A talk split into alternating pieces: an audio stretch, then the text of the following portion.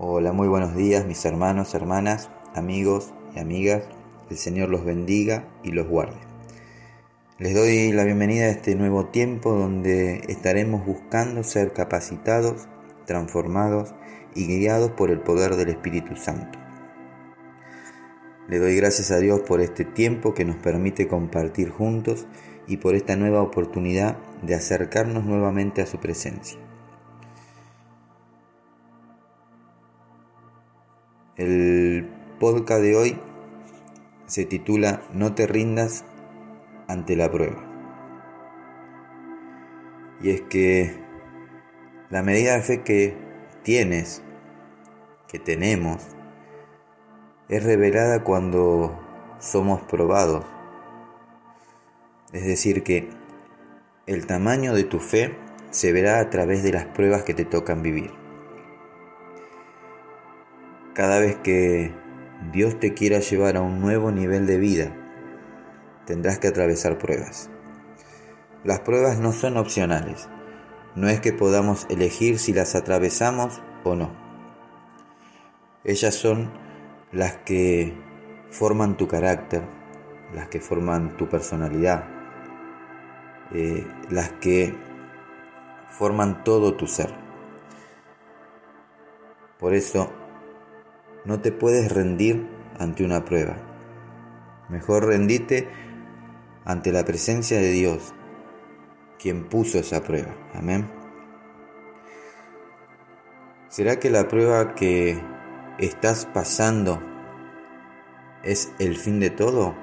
¿O simplemente es el comienzo de una nueva etapa a la que Dios te está llevando? Déjame decirte que quien prolonga o disminuye el tiempo de prueba somos nosotros mismos. Es decir, si eres sensible y no te cuesta aprender, provocarás a Dios para pasarte al siguiente nivel. Pero si por el contrario eres duro e inflexible a lo que Dios te está tratando de hacer entender, extenderás ese tiempo, tal vez meses tal vez años o el tiempo que sea necesario.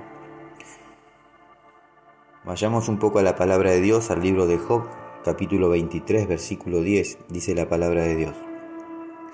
Mas Él conoce mi camino, me probará y saldré como oro.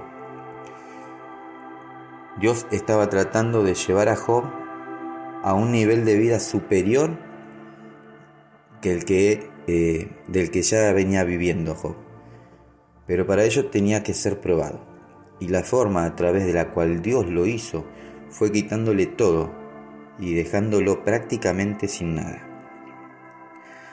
Eh, lo más importante e impresionante en esta historia de Job es que Job tenía presente que la prueba no era más fuerte que el Dios que había puesto la prueba.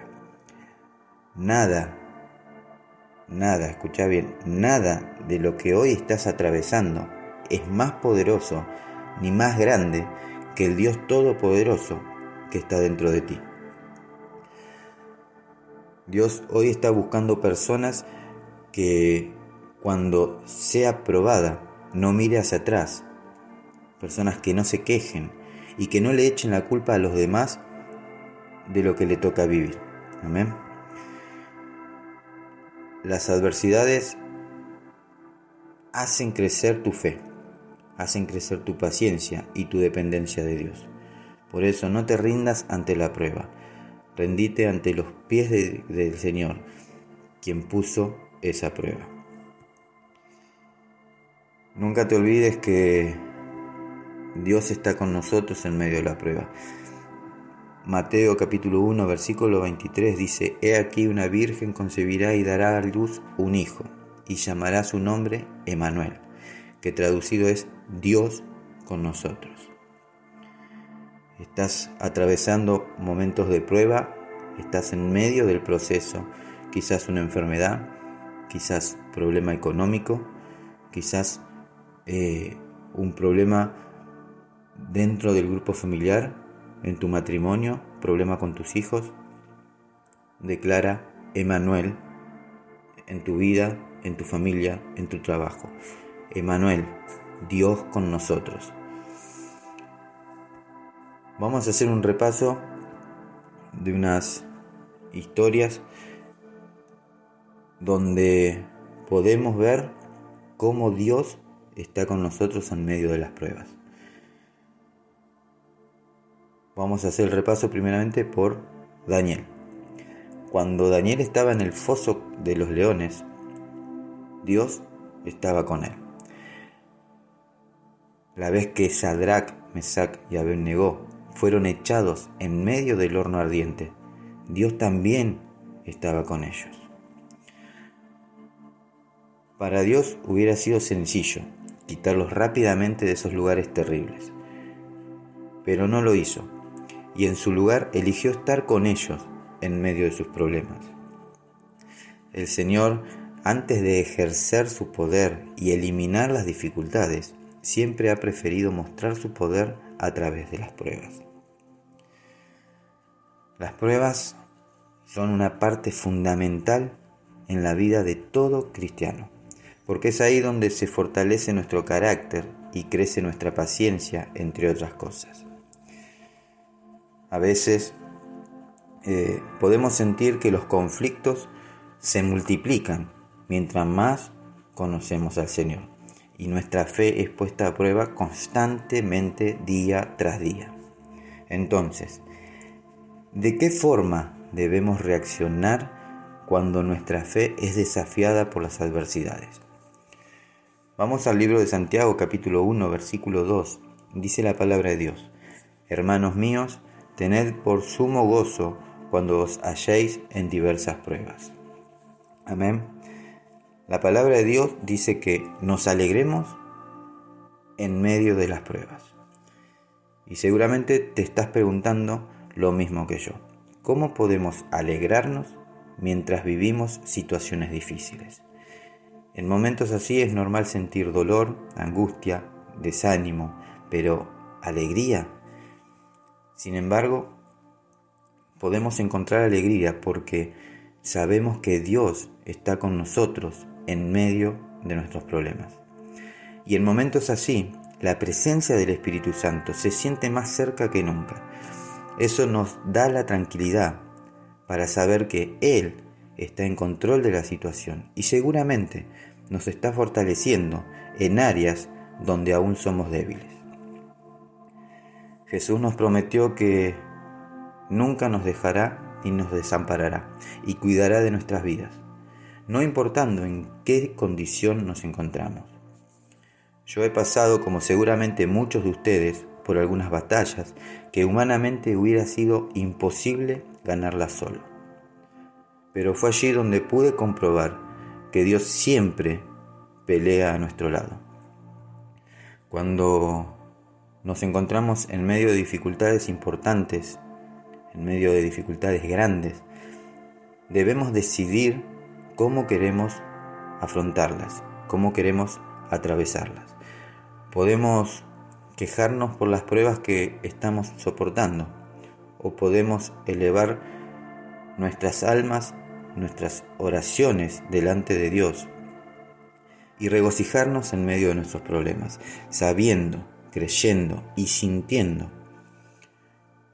que Él está y estará con nosotros en todo lugar, en todo momento, hoy, mañana y durante toda la eternidad.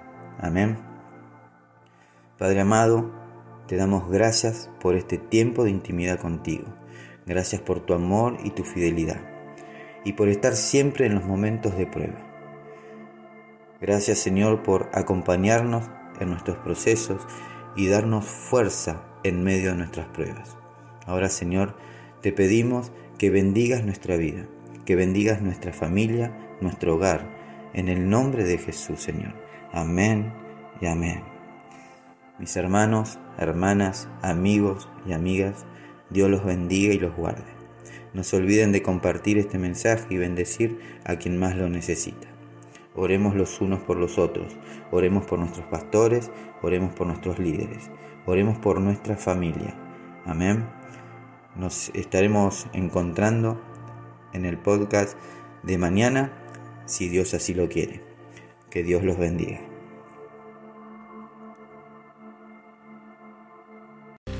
Gracias Señor. Mira, ya son las nueve. Si necesitan, tienen sus hijos acá. Ve a recoger a sus hijos. Pero seguimos en victoria,